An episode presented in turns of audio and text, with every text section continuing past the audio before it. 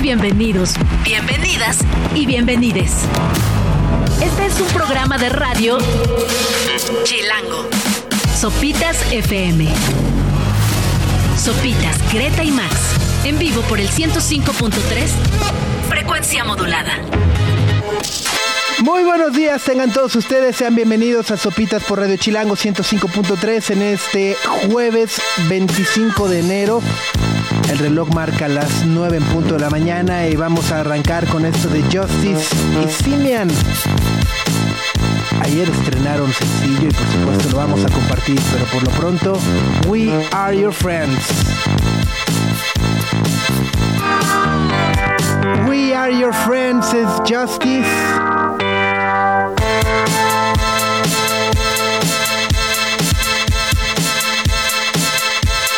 9 de la mañana con 4 minutos, así comenzamos este programa de Jueves Gre. Buenos días, ¿cómo estás? Hola, Subs, muy bien. ¿Ustedes qué tal? ¿Tú cómo estás, Max? Todo muy bien. Feliz de estar por acá. Felices de contar con nueva música de Justice que el día de ayer justo anunciaron. Bueno, ya habían anunciado que estarán lanzando un nuevo álbum, pero el día de ayer finalmente presentaron un par de canciones nuevas.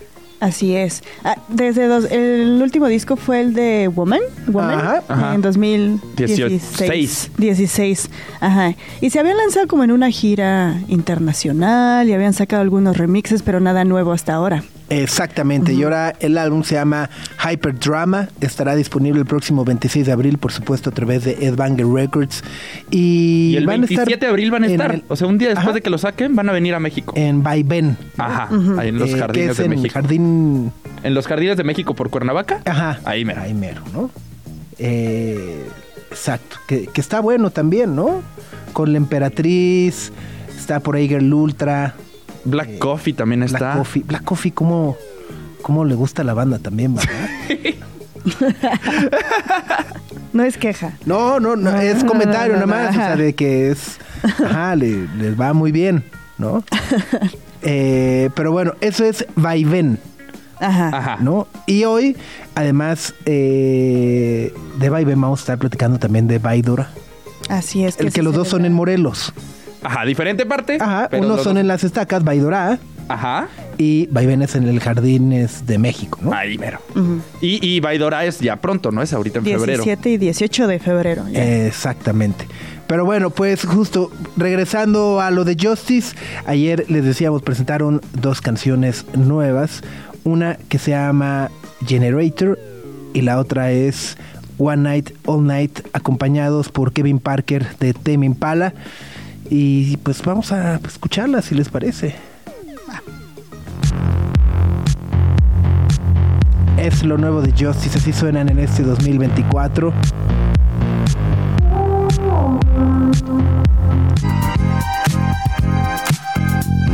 Una canción que navega entre lo electrónico y lo disco. Y según Justice,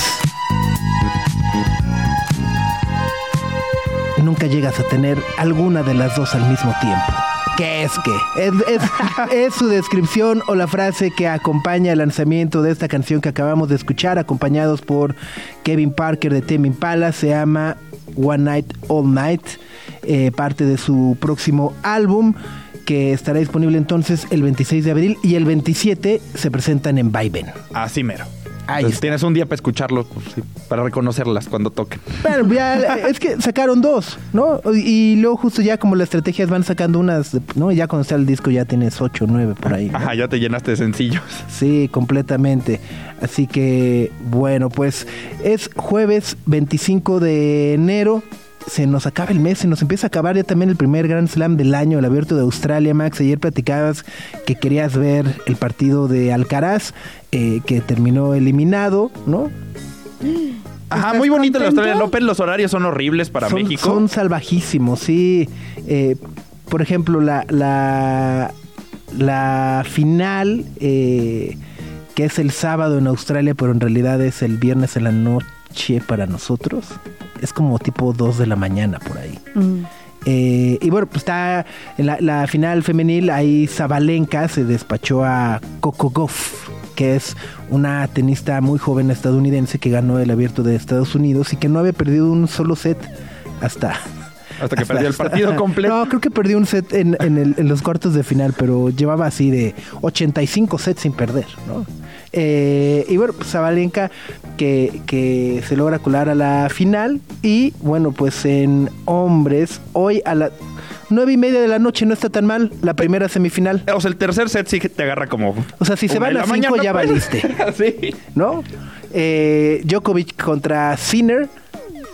Y, y la otra, la segunda empieza a las dos y media de la mañana. Ahí sí que es Zverev contra Medvedev. Exacto. O sea, puro. Me voy a desvelar de. Me desvelé. Me desvelé viendo a Medvedev contra Zverev. ¿No? Eh, pero bueno, está, está bueno el abierto de Australia. Y luego ayer eh, estaba, estaba aplicando de este Netflix Slam que anunciaron en marzo en Las Vegas, que enfrentará a Rafa Nadal contra Carlos Alcaraz. Eh, y, y es, es- es muy raro, porque, o sea, a ver, de entrada es muy raro eh, ver a Netflix haciendo cosas que Netflix dijo que nunca iba a hacer, como los deportes no nos interesan, nunca vamos a transmitir cosas en vivo y es así, corte A, tenemos el tenis, tenemos, ¿no? Pagamos 5 mil millones de dólares para eh, la WWE, ¿no? Ah, claro. Entonces como que empieza a ser- Pero bueno, en, en este me llamó mucho la atención porque dije, ah, pues está padre, ¿no?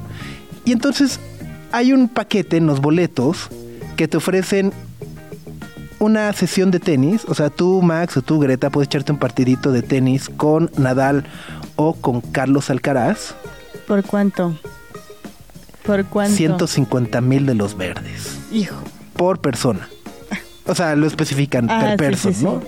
150 mil dólares para jugar contra Nadal o Alcaraz. Bueno, jugar es un decir, ¿no? Vas o a sea, estar vas a persiguiendo las cascarear pelotas. y ajá, o sea, Solo ¿no? vas a te van a, te van a- aventarla. ajá, vas a ser el niño de 5 años contra el de Secu, ¿no? Así. Vas a andar persiguiendo pelotas por todos lados. exacto, exacto, exacto, ¿no? Eh, que me pareció que maldita sea. Ay, si tú tuvieras 150 mil dólares así para despachar, ¿lo pagarías? No. Ok. No. ¿Tú, Max? Pues chance, ¿no? O sea, si te sobran, ¿por qué no? Pero nu- nunca te llegan a sobrar, ¿no? Ah, hay gente que sí, hay banda que sí. Nah, o sea, pero realmente, so- o sea, no sé. Y a ver, y mi, y mi punto para decir nunca te van a sobrar es, es que justo de repente ves a los billonarios, trillonarios, Ajá. pues queriendo todavía más, o sea, como que dice, no, no nos sobran, o sea, no, como que nunca derrochan, ¿no? Es más al contrario, de quiero más, más, más, más, más. Ajá. Entonces siento, ajá, que que eso hace que no digan, ah, sí, 150. Seguramente alguien se lo regalaría, una cosa así, pero... O sea, si te sobran 150 mil dólares, muy probablemente ya conociste a Rafa Nadal. Chance. En O sea, evento. Ajá, eh, seguramente te invitaron a las, Al yate. a las fiestas estas que van todos vestidos de blanco, ¿no? All white party, ¿no? Ajá. Ajá. Sí, ajá, ya lo conociste en un retiro de silencio ahí, así como. O le En las Maldivas, le o alguna loquera tu de esas. yate. O se Ajá, queda ahí en tu casa de playa en las. Maldivas. ¿no? Ajá, Sí. en tu isla. Exacto, sí. Tienes un punto. Sí, sí, sí. Pero bueno, pues ahí está, se pone, se pone interesante el tenis. Y el tenis femenil eh, también está interesante porque muchas de las eh, finalistas o semifinalistas de la Abierto Austral son menores de 23 años, lo cual eh, parece increíble. Porque después del retiro de Serena Williams, como que todo el mundo dice, hay un vacío en el tenis femenino. ¿no? Y ahora ahí está justo Coco Goff, está Zabalenka, etcétera, etcétera. Y dicen, ah, empieza a estar muy armar competitivo otra vez. ajá. Y del varonil, pues bueno, está la historia de Djokovic, que ahora sí podría convertirse en el tenista con más Grand Slams. Está empatado con Serena Williams en 24 Ujú. eh, y podría ganar el 25, ¿no? Ajá. Está. O ¿Este sea, va de dominando. Australia? Ujú. Si gana ese de Australia ya se pone a la cabeza. Ajá. Sí, sí, sí, sí, sí, sí. Entonces, este, pues sí. Y ahí hay un Ya desastre pobre en Nadal Australia, con su rodilla, ¿no? Y hay un desastre en Australia porque los tenistas se están quejando de las pelotas. Bueno, es que ese es, ese es otro tema. En realidad, en Australia se ha acentuado, pero viene desde el año pasado. Eh, porque cada torneo tiene sus propios patrocinadores.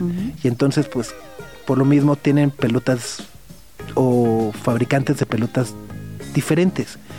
Y entonces lo que uno creería que, pues, ay, es una pelota de tenis. Tú vas a la tienda y las ves todas igual, ¿no? Es- Todas son amarillas o verdes. Con pelitos. Amarillas o verdes, dependiendo, ¿no? Ajá, solo cambian cuando las babé el perro, pues. Exacto, ¿no? Eh, pero resulta que no, que sí, los tenistas eh, han empezado a decir que cambian de peso, eh, ¿no? Y que son Así diferentes. Ajá, y que se vuelven sensación, pachoncitas. ¿no? Y entonces, eh, pues que eso les está generando, por un lado, lesiones en las muñecas, por el otro lado, eh, pues mayor desgaste, porque dicen, bueno, pues, para medirle bien a la pelota en ciertos torneos, pues te tienes que echar puntos de 30 o 40 idas y venidas, etcétera, etcétera. Entonces, eh, pues sí, se están, se están organizando. Sí, se están organizando. Por ahí hubo una escena muy famosa en, los en las primeras rondas del Australian Open. Un tenista canadiense que se llama Oguera Lissime se quejó y llegó con el árbitro de la silla y le dijo, esta cosa no bota y la tiró al piso y la neta sí fue como si echara un calcetín, pues. Así. Sí. Pues, a ver qué A ver, ¿qué pasa? Está, está interesante también lo del tenis, porque justo están como, hay como un plan que es que maestro para convertirse o unificar justo todos los Grand Slams en una, como en una sola organización. Y su tirada es hacerlo más como la Fórmula 1, que es por puntos y al final de la temporada y Como un campeón. Ajá. Exacto, exacto, exacto. Así que bueno. Pues vamos con más música. Esto es de Lauren Cromar, una propuesta de este 2024. Se llama Hollywood Boulevard.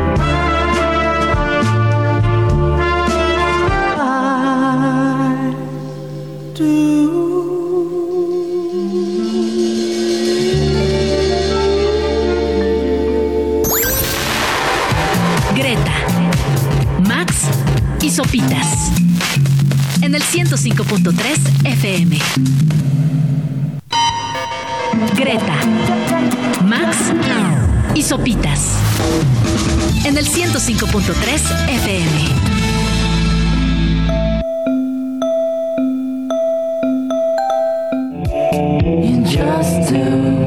Es The XX con esta belleza que se llama VCR a las 9 de la mañana con 31 minutos en este jueves 25 de enero.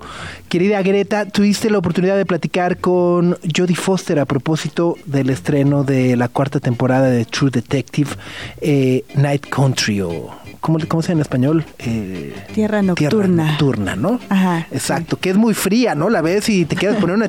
estás viendo y dices, no, saque las chamarras, las cobijas eh, y demás, dirigida por la mexicana Isa López. Se estrenó en HBO Max y se han transmitido hasta ahora dos episodios. Dos episodios este domingo, este domingo, ¿eh? Este do- Ajá. Este domingo se transmite el tercer episodio de un total de seis, como dice Subs. Isa López la dirigió, pero también la escribió. Ella fue la encargada de casi todo el, el guion. Es la primera vez que el creador de True Detective nos involucra en el desarrollo de la historia, lo cual me parece eh, que resultó en algo bastante acertado, porque lo que hizo Isa López fue retomar todos los elementos como metafísicos y espirituales y conceptuales de la primera temporada que la hicieron como tan compleja y tan dramática y tan oscura y los trajo de vuelta para, para esta entrega que está protagonizada por Jodie Foster y por Cali Rice. Cali Rice era de la UFC, Era de la, del box, ¿no? Era de box, boxeadora. era Ajá, boxeadora. sí. Ajá, es una boxeadora que se ha convertido en actriz y la verdad es que lo hace bastante bien. Ellas dos interpretan, una como la jefa de policía de Alaska y la otra es una policía como de patrulla, de patrulla.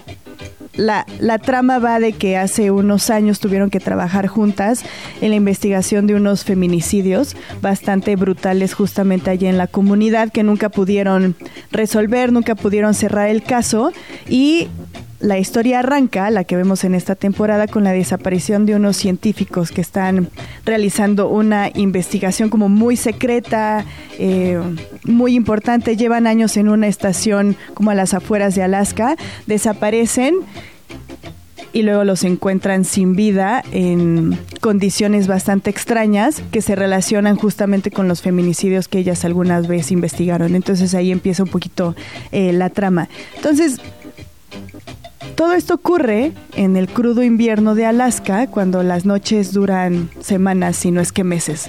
Día y noche, ¿no? Donde Ajá, el sea, sol no, no se asoma. no se asoma ni tantito. Entonces, e- e- ese elemento y el hecho que esta Isa López haya decidido convertirlo en una noche como permanente, por eso se llama Night Country o... ¿Qué? ¿Cómo Eh, tierra nocturna. Tierra nocturna le agrega un elemento como de terror, pero también se como que fluye con el desarrollo de los dos personajes principales. Y justamente cuando platicamos con Jodie Foster y con Callie Rice, les queríamos preguntar sobre el subtítulo de True Detective, que es Night Country, porque sí es, pareciera muy obvio a partir de esta noche permanente y la cómo la oscuridad está todo el tiempo y cómo les juega un poco en contra, pero les quisimos decir que, que nos había recordado un poco a algo que había dicho Julio Cortázar alguna vez, que es de, bueno, la oscuridad y la noche como que promueven el crimen y la violencia, pero también es el espacio ideal para los amantes para que se amen y tengan intimidad y demás. Y esas dos partes existen a través de los personajes de de Liz Danvers y de la detective Navarro, es como no son opuestos, todo está conectado, pero todo como que confluye a través de, de la noche y de la oscuridad. Entonces, esto fue lo que nos contestó Jodie Foster con esa pregunta.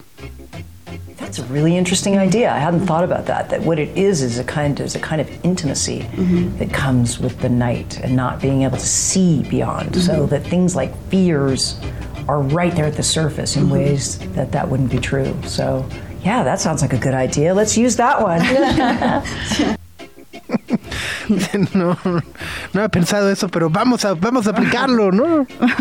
Sí, justamente no, nos dice, no había pensado que hay una especie de intimidad que viene con la noche y el hecho de no poder más allá. Entonces, todos los miedos están ahí en la superficie en formas que no parecen ciertas. Justo es como muy clave esta parte que dice Jodie Foster porque cuando están investigando el caso se acercan a la gente y le dicen, ¿tú qué viste? Dijo, es que en la noche creí que vi algo, pero no puedo estar seguro porque es muy oscura la noche que vivimos ahí. Entonces empiezan como a surgir los miedos de las personas reflejados en cosas que no, No. pueden saber si son ciertas. La oscuridad. La oscuridad. Y es que sí, a- es, es- es además un elemento clave, ¿no? Eh, en esta capa de suspenso, terror, ¿no? Isa López dice, eso es terror, ¿no? Ajá. Este, Sí, totalmente. que, que, que- que envuelve la serie y que también hay que decirlo, eh, me parece que necesita atención, ¿no? O sea, eh, ver los capítulos con atención para poder... atra- o sea, y, te- y si te atrapa, te atrapa de una manera brutal. Sí, completamente. Da, da mucho miedo. Y justamente cuando arrancamos la entrevista, lo que les dijimos fue de. Yo tenía mucho miedo mientras veía la serie porque todo el tiempo estaba esperando Ajá, como algo. algo. ah, y sí salen esas cosas, pero no son obvias y no es todo el tiempo y demás. Y a Cali le quisimos preguntar, la, la temporada arranca con, está muy meta todo lo que hizo esta Isa López, porque logró conectarla no solo a través como de la narrativa con la primera temporada, sino con la historia en sí misma, la historia que vemos y los símbolos y demás. Y en la primera temporada hablan sobre un, un autor que es como la base de toda esta secta que realiza estos crímenes. E Isa retoma ese actor como para poner una frase que inicia eh, con la temporada, en la que se cuestiona cuáles son las bestias con las que la noche sueña. O sea, cuáles son las bestias que surgen en los sueños de la noche. Y cuando ya puedes ver la, la- la serie, mientras va- se van desarrollando los personajes, como que entendimos que no solo habla sobre los sueños de la noche, sino también el hecho de que esas bestias de la noche tienen sus propios monstruos. O sea, con qué sueñan los monstruos, cuáles son los tipos de horrores que los monstruos tienen, pues. Entonces le quisimos preguntar cómo se relaciona un poquito esta cuestión con los personajes que aparecen en esta temporada y con el desarrollo de sus personajes, y esto fue lo que nos dijo Cali Rice. In the entire season. It's in the entire season. It's a really good perspective for Navarro because she has she's you know on the surface walking between two worlds, but there's so much more to the monsters that she thinks are calling her have their own calling as well. So it's kind of something that's drawing to, drawing her, and I think the biggest. Um, the biggest monster is her vulnerability. Hmm. She does that's a monster to her, but you know it's really her, her truest strength. Strength, too. Yeah, it's her strength, and when she finally gives into that, so d- she's afraid to dream. You know what I hmm. mean? She has she's too busy to dream and too busy trying to take care of everybody else. So yeah, that's a really good perspective, a really good dive into it. Ya, y- Ah, sí. Bueno, lo que nos dijo Cali es que esa, esa pregunta y esa idea de los monstruos de los monstruos permanece durante toda la temporada y es como muy claro en el desarrollo del personaje justamente de Navarro, que ella es la que interpreta, porque nos dice ella camina en la superficie de dos mundos, pero hay mucho más para los monstruos que ella cree que la llaman, porque los monstruos al mismo tiempo tienen como su propio llamado. Entonces eso... Eh, no quiero spoilear como por qué ella dice que camina en dos mundos, pero es como muy revelador cuando lo vas entendiendo y toma mucho sentido justamente con la frase con la que arranca eh, la temporada. Pero ella dice, creo que su principal monstruo es como la vulnerabilidad. Ese es un monstruo para ella, pero en realidad es su mayor fuerza. Y cuando cede ante ese monstruo, por decirlo de alguna manera, eh, tiene miedo a soñar y ver qué es lo que ella espera de todo lo que está sucediendo. Entonces, eh, su personaje a mí es el que me parece más Navarro. el de Navarro. Navarro. Es de ascendencia indígena y dominicana y eso también es muy importante para el desarrollo de su personaje.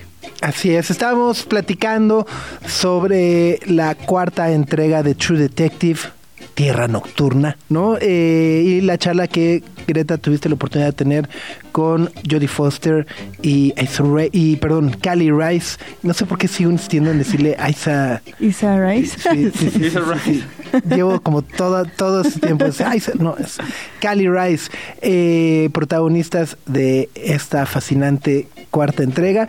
Y bueno, por supuesto, ya lo decías, se han emitido dos episodios. El tercero llega este domingo. Son en total seis. Sí, son seis. Así que todavía están a tiempo de ponerse al corriente. Vamos con música, si les parece, y regresamos para seguir compartiendo esta charla con Jodie Foster y Callie Rice.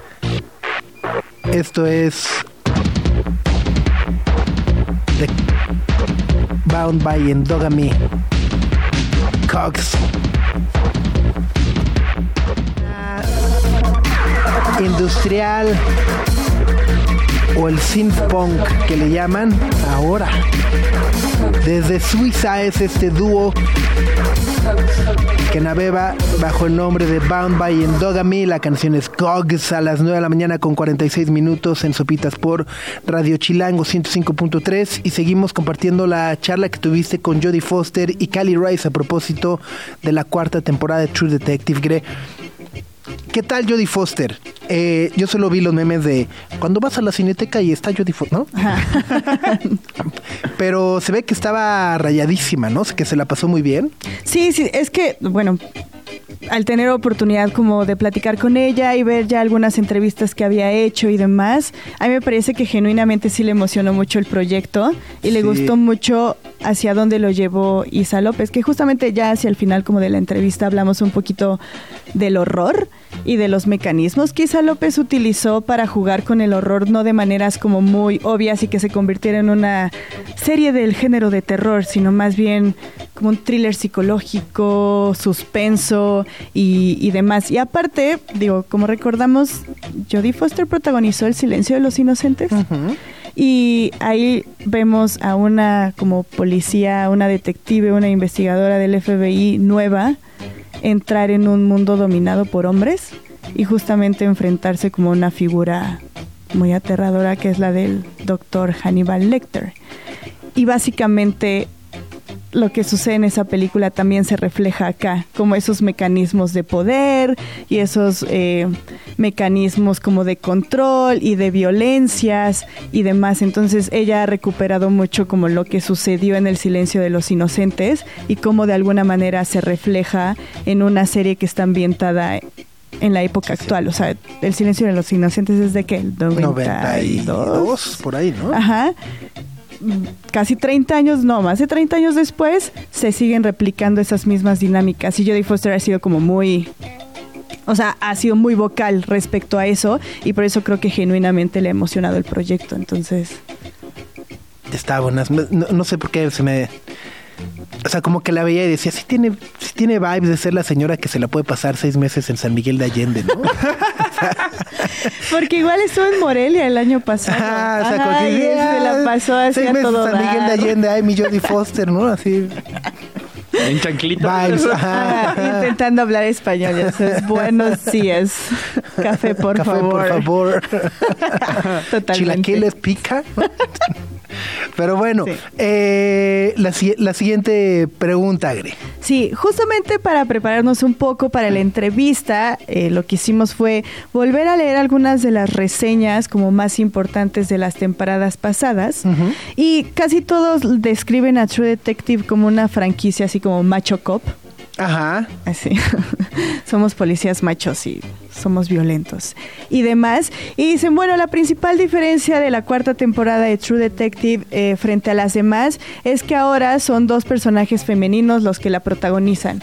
Y a mí me parece que es un poco injusto como que describir que la mayor diferencia de esta entrega solo sea que los personajes principales son femeninos, cuando hay situaciones muchísimo más complejas, porque en, la- en esta nueva temporada volvemos a ver personajes masculinos súper sombríos, se repiten muchas de las dinámicas de las, de las entregas pasadas, pero lo que a mí me pareció más interesante, más allá de que fueran mujeres, es cómo al enfrentarse a un mundo dominado por hombres donde se ejercen muchos tipos de violencia, pero con mucha brutalidad la mayoría, es como ellas tienen que actuar frente a esas situaciones y cómo tienen que tomar la decisión de enfrentarlas con violencia o sin violencia. Y eso tiene que ver mucho en la forma con la que se relacionan con las víctimas, no solo porque son mujeres, sino porque hay un entendimiento distinto de las dinámicas en las que las mujeres sufren violencia allá afuera. Y esto fue lo que nos dijo Cali Rice. No, I definitely uh, agree with that. It's something that you know they live.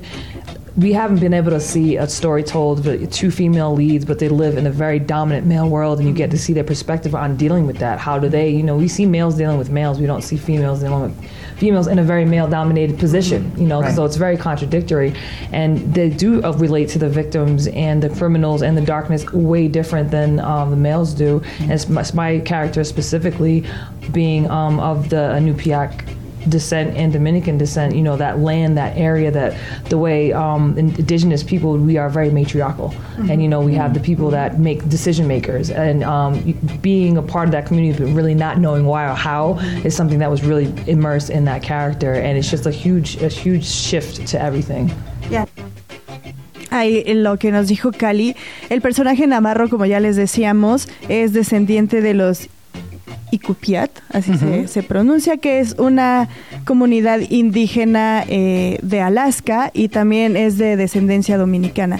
Y hay una escena eh, muy particular en la, en la temporada en la que el personaje de, de Navarro atiende eh, el nacimiento de un bebé, de una de una mujer indígena.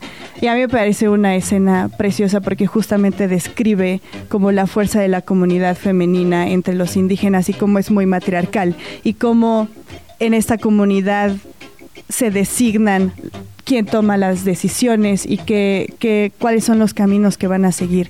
Y aún así, en una comunidad muy matriarcal donde las mujeres tienen puestos de poder, siguen sufriendo distintos tipos de, de violencia. Entonces a mí me pareció como y creo que parte de que una mujer como Isa López haya escrito eh, la serie, entender como esta perspectiva y justo lo que dice al, al principio de su respuesta de vemos a hombres lidiar con hombres, vemos, eh, pero pocas veces escuchamos en las historias que se cuentan a través del cine o la televisión cómo es que las mujeres lidian con otras mujeres en espacios dominados por hombres.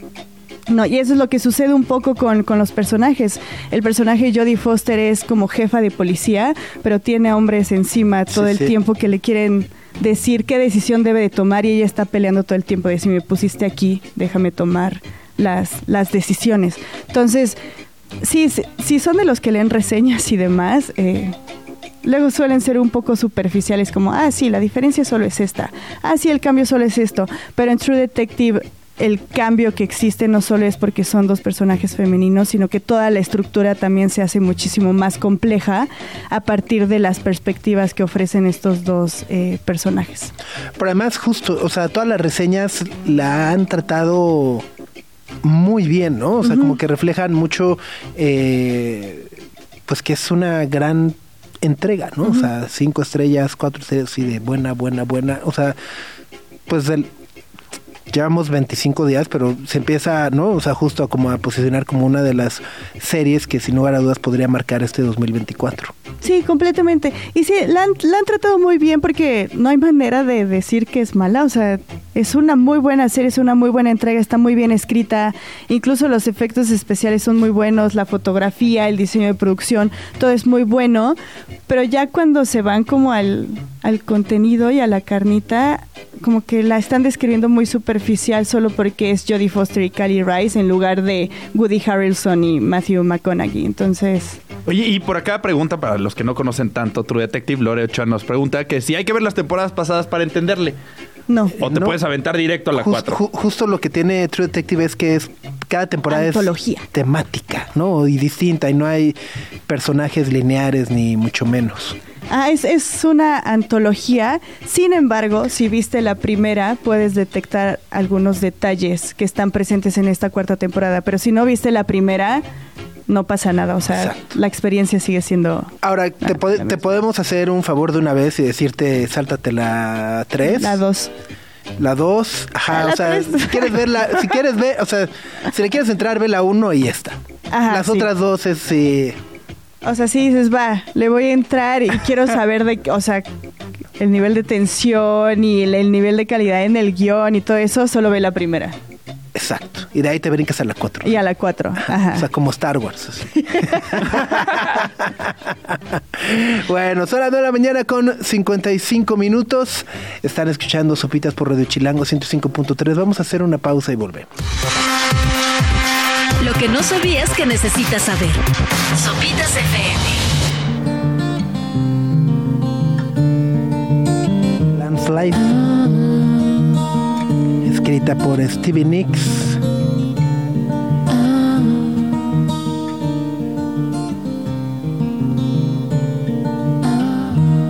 Cuando andaba ahí con tres chambas antes de todo el éxito y demás, tenía que mantener al sinvenguanzón ahí de Lindsay, ¿no? Ajá, sí. Somos Team Stevie Nicks, ¿no? Nos van a decir, ahora vamos a ver Lindsay Buckingham. No, no, no, no, no, no, no.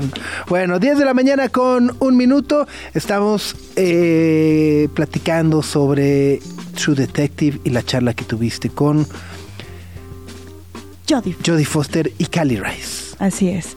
Y ya, para cerrar, justo lo que mencionabas hace rato, Subs, eh, True Detective siempre ha usado una narrativa muy, muy interesante y muy compleja incluso como para los formatos de televisión, al presentar como situaciones muy espirituales y conceptos muy metafísicos. Y esta temporada es justo lo que trae de regreso, pero al mismo tiempo es muy aterradora.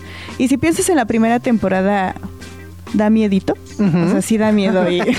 Miedito. Da miedito como, ajá, sí, como... O sea, algunos episodios ya... ¿Sí la vieron? ¿Tú sí la viste? Sí. ¿No? bueno, ya el episodio final y cómo se tienen que meter a las casas y... ah, da miedo, pero no es ese tipo de terror del que juega con tu mente, ¿no? Es como ese terror de chin, hay alguien escondido ahí ajá. y los pueden matar y demás.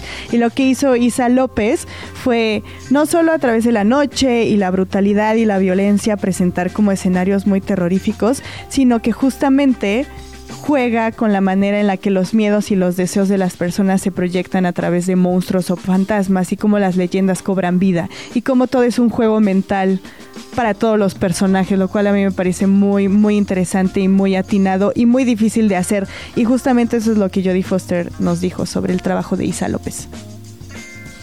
Yeah, thank God that Issa brought back the horror. Yes. Yeah, that, you know, Yes. we're so grateful to that because I think she really understood that uh, how, how powerful the horror and thriller and psychological drama is, and that they can exist together. Silence of Lambs is a good, good, a good uh, reminder of that.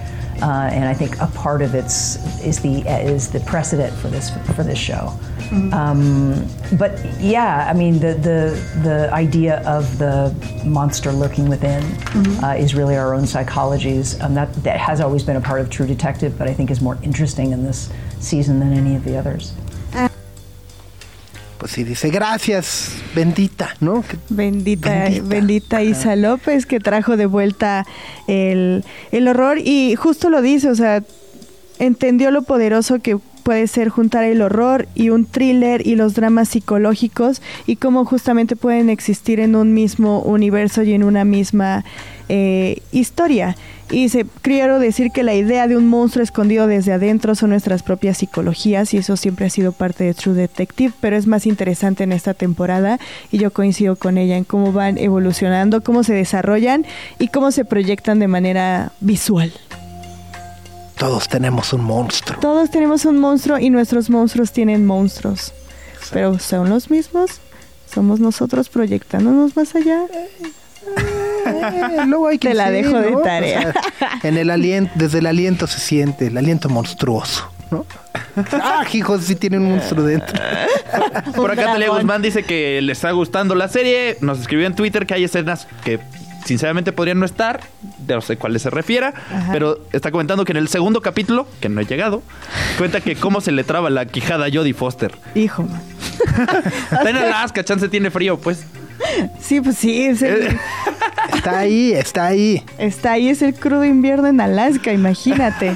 Pero digo, eh, sobre algunas imágenes que no podrían estar, tendría que decirnos como cuáles para entender a qué se refiere, pero es muy conceptual, es muy metafórica la serie, entonces hay algunos planos que digas, "Mm, no sé qué hace ahí y luego cobran sentido. Y justamente hablan sobre las psicologías de los personajes.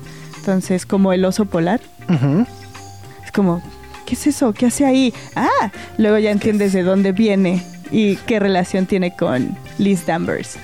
Ahí está. Pues échenle un ojo a True Detective, una de las primeras grandes series de este 2024. Vamos con los Black Keys. Y esta canción que se llama The Beautiful People, no es la de Marlon Manson. De nueva cuenta, esta es mucho más alegre. 10 con 5. Beautiful People. La gente bonita de los Black Keys eh, estrenaron el video esta semana con, ya sabes, está ahí como baile. y- Eh, Muy está como, sí, está, está filmado en, en Londres. eh, hay varios bailarines. Trae una buena coreografía. Está, está padre el video. Lo voy a ver, no lo he visto. Sí, está, lo voy a ver. va- va- vale, vale mucho la pena.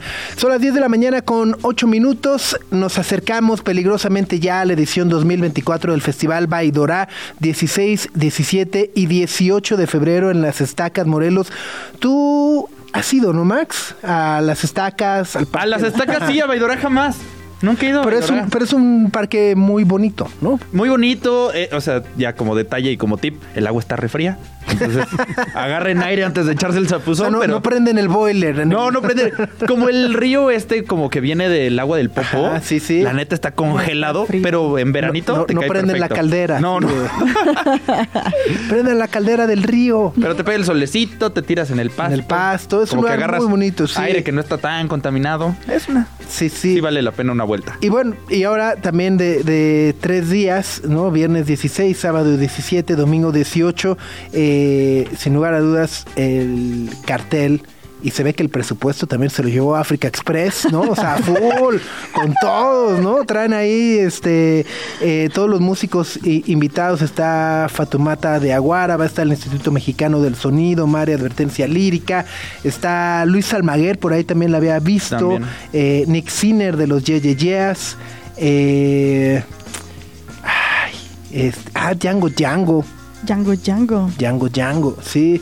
No, se ve que va a estar muy interesante lo que entregue Africa Express el sábado 17. Además, bueno, pues justo de otros actos como Mavi Frate, el Son Rompepera, Vanessa Zamora, el Young Marco.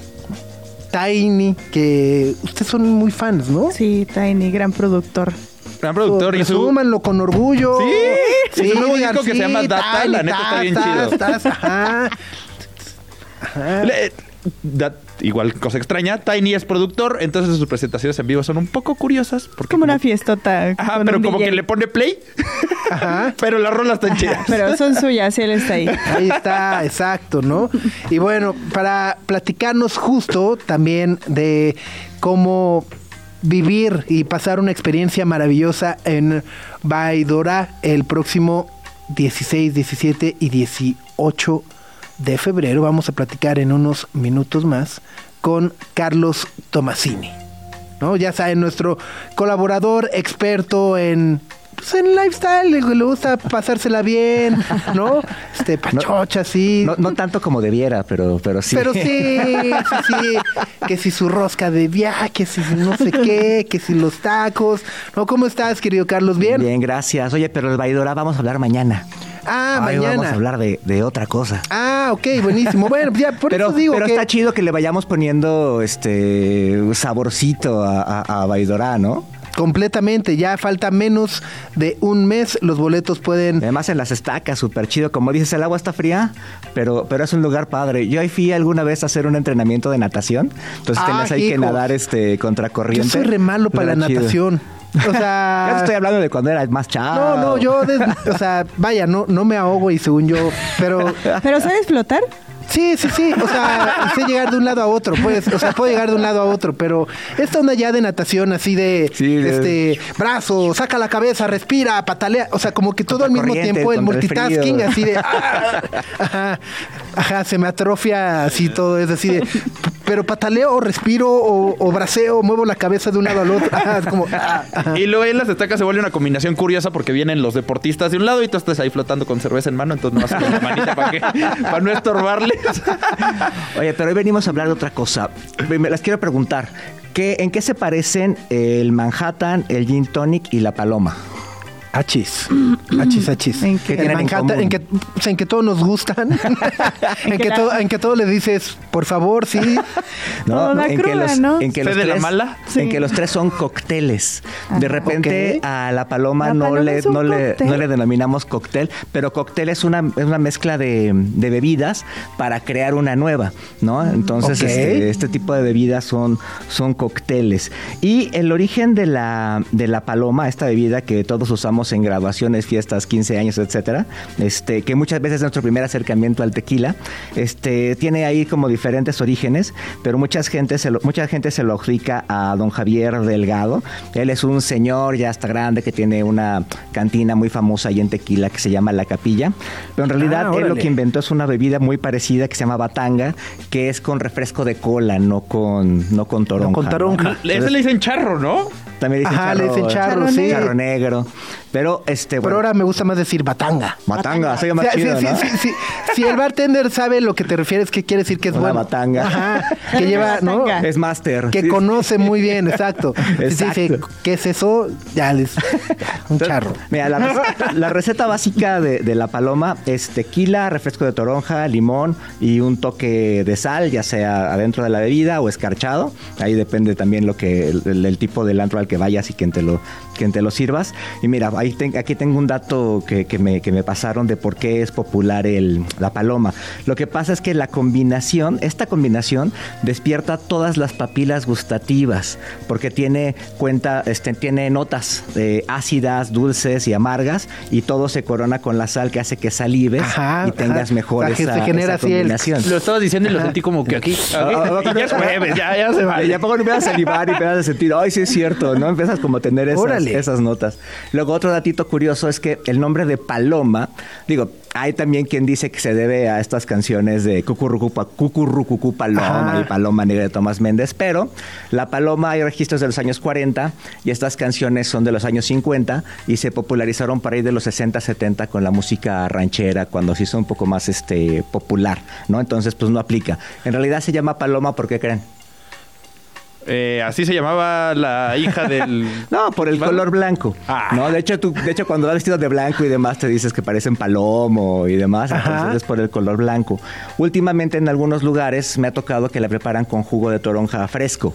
¿no? Ok. Entonces ya como que ya no ya pierde ese tono blanco, ya te sirve de Se otro ve color. Se ve como bueno, más- se ve como el, el pantone de este año, ¿no? Ándale, parecido, exacto. Ándale, ándale, como ese tipo rosita, Ah, sí, sí, sí, sí, sí. exactamente. Como el pantone 2024. Exacto. Y por cierto, el año pasado pude ir allá a Madrid a chambear y estaba de moda el, la, La, paloma, con toronja, con toronja natural. natural y este es más de la bebida del verano. Ya ves que allá todo es la canción del Todo- verano. todo es lo del todo verano. Exacto, sí. entonces era la, la- la- la bebida del verano. Pero bueno, por todo esto me gustó una idea que trae ahora José Cuervo Tradicional, que está invitando al público a que pueda crear una nueva receta de paloma, premiando a la mejor con una experiencia exclusiva, ahora sí, de Baidora, la cual se va a llevar a cabo el fin de semana del 16 al 18 de febrero en Las Estacas en Morelos. Exacto. ¿no? Este, que además está muy cerquita, ¿qué será? ¿Unas dos horas? Poquito menos, Poquito como menos, 20. sí, Más o menos. ¿no? está, está muy cerquita y cambia luego, luego el clima y te sientes prácticamente Ya, en la, en en el la paraíso, playa, ¿no? sí, Sí sí, sí, sí. sí, Y además en estas fechas, en estas fechas todavía hace frito, pero bueno, se siente. Se Pero siente cuando rico, sale el ¿no? sol es ese sol así que te... ah, Sí, ¿no? Ajá, es una combinación curiosa. En el día hace mucho calorcito, en la noche sí ya se Está, está friecito, exacto. Y además en la mañana es muy rico. Como puedes acampar y todo este rollo, en las mañanas ahí son, son, son ricas. Oye, pero a ver, ¿cómo, ¿cómo está eso de que debes de inventar? O sea, puedes inventar tu receta de paloma. Básicamente, lo que nos has platicado en estos minutos ha sido la evolución Exacto. de ese cóctel. De entrada, que ni siquiera sabemos que era cóctel. ¿No? De entrada, Toda desde ahí, o sea, algo que no sabemos el día de hoy es que era un cóctel. Y luego, justo la evolución de cómo ha ido innovando, cambiando y demás. Y ahora, eh, si estoy entendiendo bien, cualquiera puede decir, pues ahora yo le, yo le pongo esto, la preparo así, Así tas, y submites o envías o compartes tu receta o tu propuesta de receta a José Corvo Tradicional y ellos eligen la más innovadora, la más rica. Eh, Exacto. Mira, el chiste es que el- hagas una receta con José Cuervo tradicional cristalino. que Es muy importante que uses Jesús, este, El cristalino, José ¿no? Cuervo tradicional cristalino. Hoy en día la puedes, eh, con, con que tengas esta, esta combinación de cuatro ingredientes que, que acabamos de decir, este, el refresco de toronja, eh, la, la sal, este, el toquecito de, de limón y obviamente el José Cuervo tradicional cristalino de preferencia.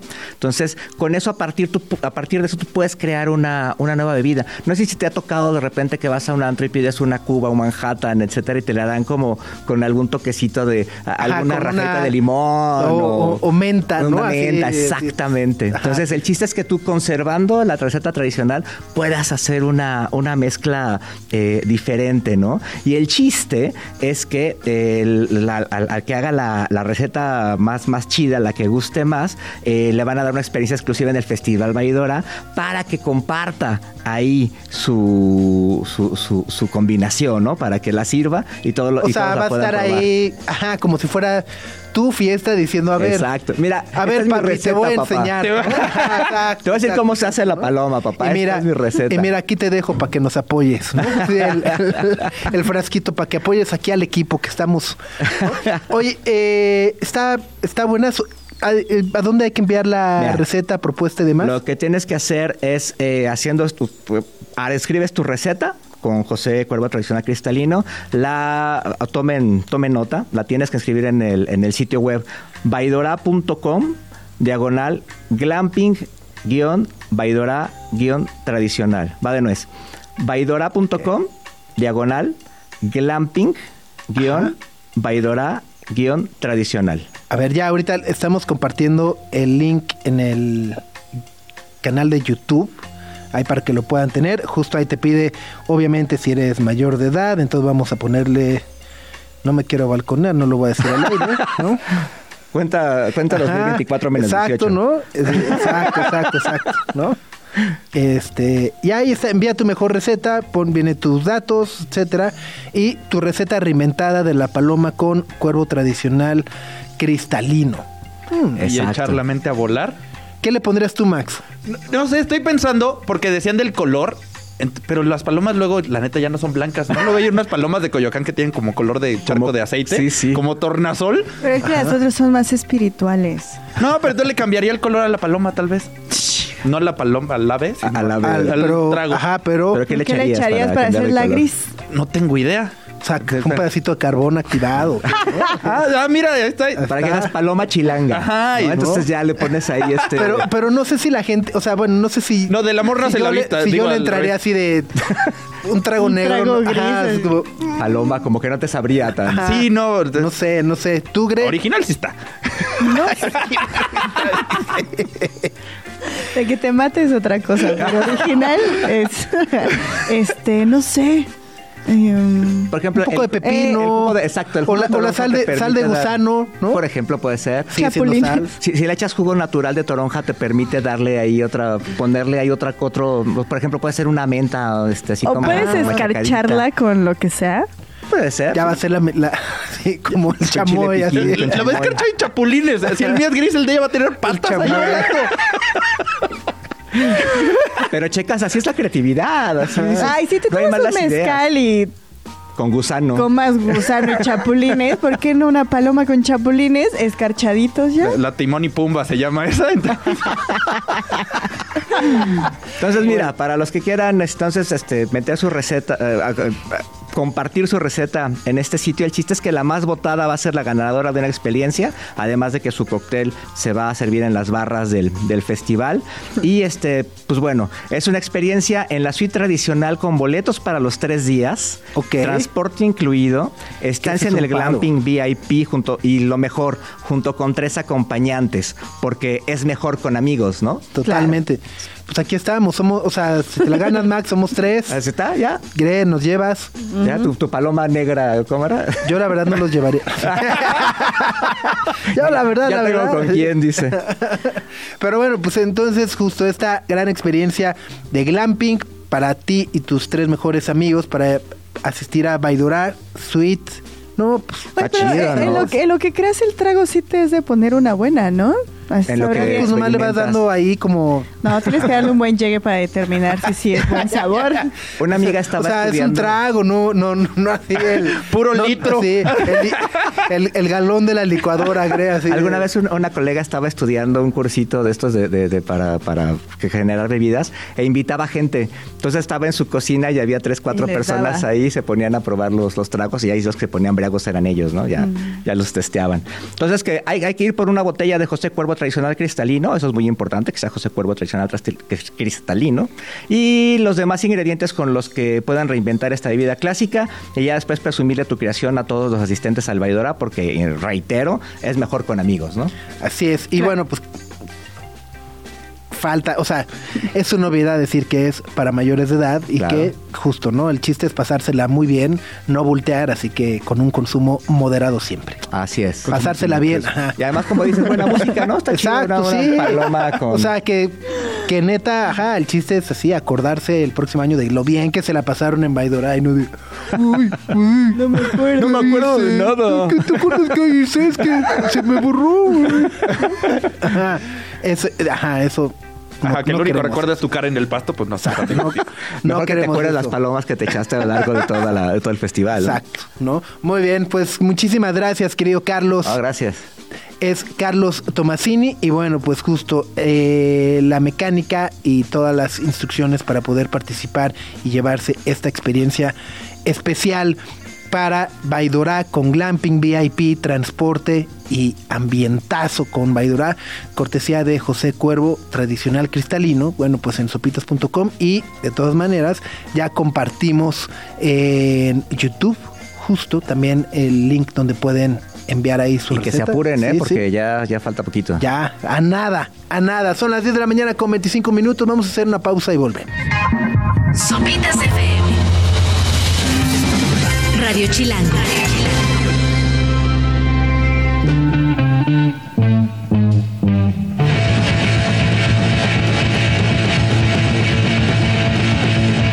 Sunshine of Your Love, Scream.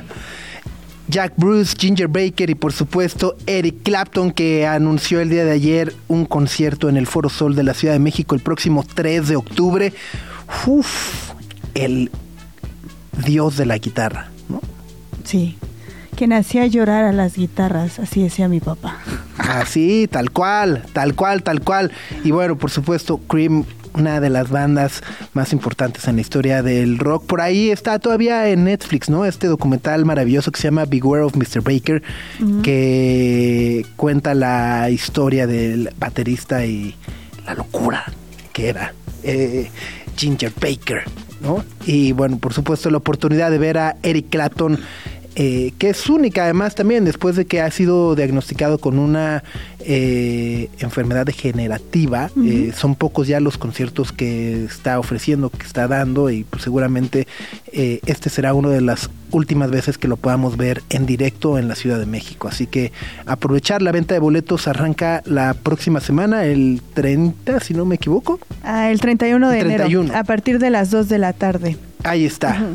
Eh, y además, bueno, pues con este nuevo mapa o configuración que presenta el Foro Sol que ya hemos platicado esta semana, que eh, ha entrado en una Remodelación. remodelación, en una manita de gato, y se ve como que la parte de la pista es más amplia para este concierto de Clapton. No sabemos si va a quedar así de manera definitiva o si es simplemente parte de el proceso de remodelación del Foro Sol, pero se ve interesante, ¿eh? ¿La remodelación o Eric Clapton? O sea, cómo va, que, cómo Ah, va, cómo va quedando, y bueno, ya, pues, ya, sí, ajá. eh, eh, Eric Clapton sin lugar a dudas es de esas cosas que si les gusta la música y nunca lo han visto, aproveche la oportunidad y justo viene pues, con Gary Clark Jr., que es un gran guitarrista.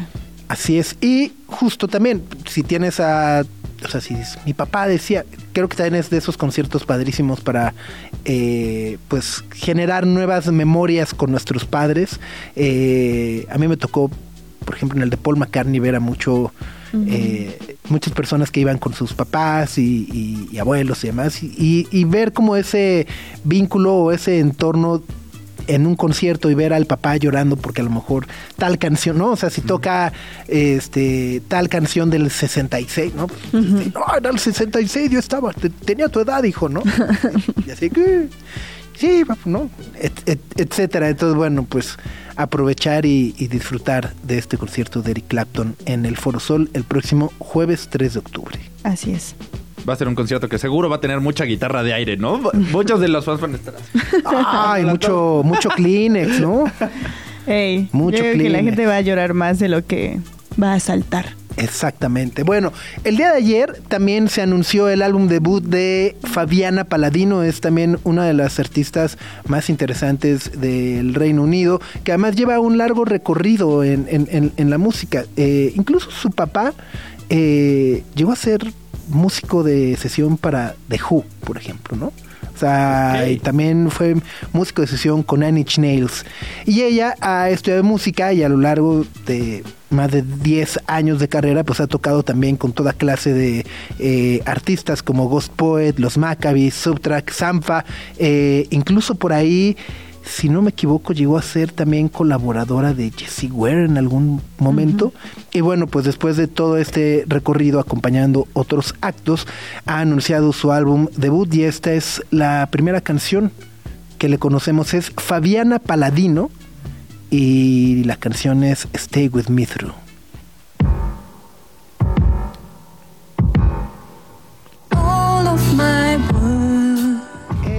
Fabiana Paladino, música nueva en Sopitas por Radio Chilango 105.3. Si les gusta, no les gusta, compártanos qué les pareció.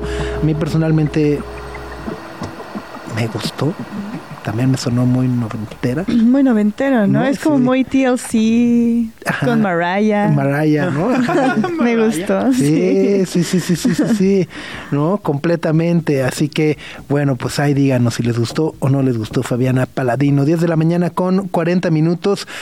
Eh, estoy leyendo por acá, amigos, eh, una nota que retoma la BBC que dice y afirma que de cada infección que sufrimos, eh, dice, nuestro sistema inmune no solo sale más cansado, sino también más viejo. O sea, que por cada infeccioncilla que nos da, que es, ah, es una infeccioncita, pues también nos hace envejecer. Hijo, mano. Yo el año pasado entonces envejecí. Ajá. 200 40 años, años. exacto, ¿no? Entonces dice que eh, es, eh, habitualmente esta puede ser una de las razones por las cuales eh, una persona de 40 años puede parecer de mayor edad, como de 60 y demás, ¿no? Este, ajá. O sea, ajá, ahora que andan compartiendo memes del chicharito, ¿no? Así de, ajá. Es como si, además, además, además es como si nadie envejeciera, ¿no? O sea, como si, ajá, o sea, todo el mundo, ay, el chicharito, sí, pues, Pues tiene pasa, 35 sí. años, estamos pensando en el chicharito del 2010. No, no, no, no, no, no. ¿Qué? Es distinto. Hay veces que te ves más traqueteado de la edad que tienes. Ajá, y es, es lo que estoy, lo que Y el explica. chicharito se ve más traqueteado de los 35. Aquí ya van dos, tres entradas a la espinilla al pobre chicharito. Sí, no, no, Bueno, no. quizá le dio mucha gripa. Y bueno, pues también no la, no la ha pasado fácil, ¿no? Entonces, las gripas te envejecen, no está cañón. Ajá. Que la tosecita. Que el- también las infecciones todas las estomacales y así, todo, todo. Toda infección Madre. dice que las células de nuestro cuerpo no son las mismas. No, pues, No, hijo. pues no. Y justo que cuando las células del sistema inmune entran en contacto con un microorganismo dañino, se inicia un proceso de división y expansión masiva hasta formar una población numerosa para destruir al invasor. Eso quiere decir que cada proceso infectivo da lugar a un ciclo de divisiones y eh, pues que al final eso genera tener un sistema inmune envejecido. Y ya mientras más grande te haces, menos combates las infecciones, más te enfermas. Más O sea, infecciones, es un más círculo enfermedades, vicioso. exactamente. Ah, no. Entre más viejo, más. Ajá. Pero si decías, a mí antes no me pegaban las gripas así. Ajá. Ajá. Ajá. Ajá. ¿No? Mm. Las. Sí, sí, sí, sí. sí. Entonces, para evitarla es que vitamina, comer bien, dormir bien. Dormir bien, Tomar hidratar, agua. hidratarse, meditar, ay, sanar, De- decretarlo. sanar, decretar. Sí, una- Hacer las paces contigo exacto, mismo, un con el estornudo y decretas prójimo. que no. Ajá. ¿Tú qué decías que la tos era un secreto? Al- Alguna vez me dijeron, Ajá. historia larga, que todas estas como ¿Puede ser enfermedades tienen como Ajá. diferentes cosas como mentales. Que ocultan. Ajá. ocultan. Sí, sí, sí. sí. Ajá, y entonces dice que cuando ya- te da tos es porque algo te estás guardando, Ajá, que no tienes has, un no- secreto. no has querido decir algo, ¿no? O sea, te callaste, ¿no? Ajá. Digo, cuando estás bajoneado y todo, sí te enfermas. O sea, de, ay, me siento triste, estoy estresado, Sí. te enfermas. Sí, sí, sí, sí. sí, Algo sí, tendrá de sentido. Pero el año Creo. pasado que en esta cabina vino todo el mundo con tos, ¿quién sabe qué son? Sí, a mí me han aplicado también ahora que me lastimé la que me lastimé la rodilla y no he podido correr es de, seguro es por un paso que no has podido dar, ¿no? que, que quieres dar y te da miedo dar, una cosa es, ajá, sí, me, me he encontrado con ese tipo también de explicación, de ese tipo de doctores, man, que, que, que le encuentran así de, ah, sí, tienes toses porque... hmm, es muy metafórica, guardado. ¿no? Tienes algo Muy guardado. metafórico. Va, va, va, va, va, va. Va, va, sí va, es va, va, real va. Estás estresado te enfermas, si estás triste se te enfermas y demás. Claro, si duermes poco, te enfermas más, ¿no? Porque tu cuerpo entra en estrés, ¿no? Ajá. Lo estás eh, reprimiendo de sueño. Sí, sí, sí. Porque cuando uno duerme es cuando nuestras células y organismo este, se generan. Oye, pero ¿por qué cuando te duermes mucho te hinchas? No sé, hay que, hay que, hay que googlear, hay que preguntarle me eso a los doctores. contradictorio, pues. Así duermes mucho, pero estás todo hinchado. Porque tus células están más así. "Ah". No, no sé. Porque en la posición de acostado, los músculos de los vasos sanguíneos se relajan, lo que hace más lenta la circulación por tu cuerpo. Y al cabo de algunas horas, la sangre se te empieza a concentrar en la Facebook y eso genera más retención de agua. Ah. Mm, O sea, no importa que estés sano, nada. No, entonces parece que la única opción es dormir como murciélago. como colgado para... No, porque justo Ah, se te se ve- va la te sale la la cabeza. Más bien sería O sea, así como, sentado, ¿no? como, O parado, como como- caballo, ¿no? Ajá, como caballo. O como vaca, así. O moviéndote como tiburón. Así para que... Exacto. Pero entonces porque te, te falla la circulación, no se hace más lenta y después de un rato la sangre se te concentra en la cara. Bueno, pues ahí está. La hora médica, ¿no? en vez del doctor Mau va a ser el doctor Max. Hacer amigos eh, con el doctor Max. Así, oye Max, tengo una consulta. ¿Por qué estoy hinchada ahora? Y luego, ajá, no hay nada peor que googlear tus síntomas, entonces no lo Sí, hagan. no lo hagan, no lo hagan, no lo hagan. Aquí están Idols, parte de su nuevo álbum. Esta canción se llama Gift Horse.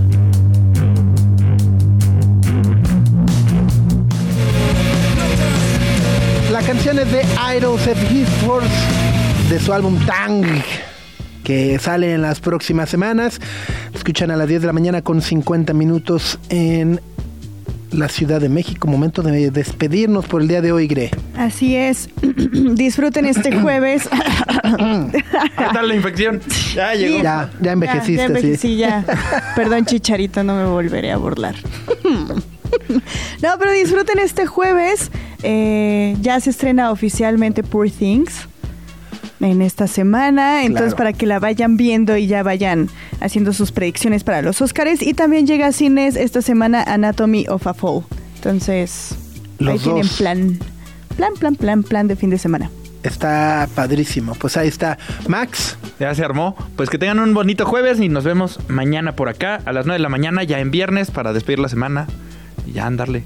La despedida de enero también, ¿no? Exactamente, y bueno, eh, hoy se va a conocer eh, el- los jugadores que protagonizarán el All-Star Game de la NBA, que es el 18 de febrero, y uno de los nombres que seguramente aparecerá es el de Joel Embiid, que qué temporadón está teniendo, y ya lo platicaremos más adelante, pero básicamente el lunes tuvo un partido en el que anotó 70 puntos. ¿El solito? El solito. Ah, anda. Y eso lo ha puesto en un récord o en compañía de un récord que solamente tiene Will Chamberlain, que es como uno de los grandes de todos los tiempos. Y es que promedia hasta este momento en la temporada, Joel Embiid promedia más puntos que minutos jugados por partido. O sea, está no- cada partido juega 36 minutos y en esos 36 minutos anota 38 puntos. Es el promedio que tiene hasta ahora. Ajá, es, es una de esas historias loquísimas e impresionantes. Ya vi, hasta metió tiros de tres, que no son su fuerte. Sí, sí, No, sí, no, sí, no. sí, sí, está. Anda con todo. Está chonchísimo. Así que bueno, ya estaremos platicando de ello también más adelante. Muchísimas gracias por acompañarnos en este jueves. Gracias Maggie de la Mora, dice, me urge ver Poor Things. Jonathan Mercado ya le avisó a su mamá de amplio criterio. A Osvaldo Lupercio, Lore Ochoa, María Silos, eh, Tere Santamarina, bueno, todos los que nos han acompañado, comentado y compartido. Quejas, sugerencias, siempre se los agradecemos en nuestro canal de YouTube. Gracias a Raúl, a Alex, a José Antonio, Greta, Max, por supuesto, nos escuchamos mañana. Adiós. Los dejamos con esto de Nothing But Thieves. Oh, it's too late. Down, down to the ground. Aquí termina. Aquí termina. Sopitas FM. Sopitas, Greta, y Max. Lunes a viernes, 9 a 11 de la mañana, Radio Chilango 105.3. Frecuencia modulada. Radio Chilango, Chilango 105.3 FM. La radio que... Radio Chilango. ¿Qué tal? Yo soy Carlos Reynoso, también conocido como Casa Deportes, y me puedes encontrar en Grand Slam Radio de lunes a viernes para hablar de fútbol,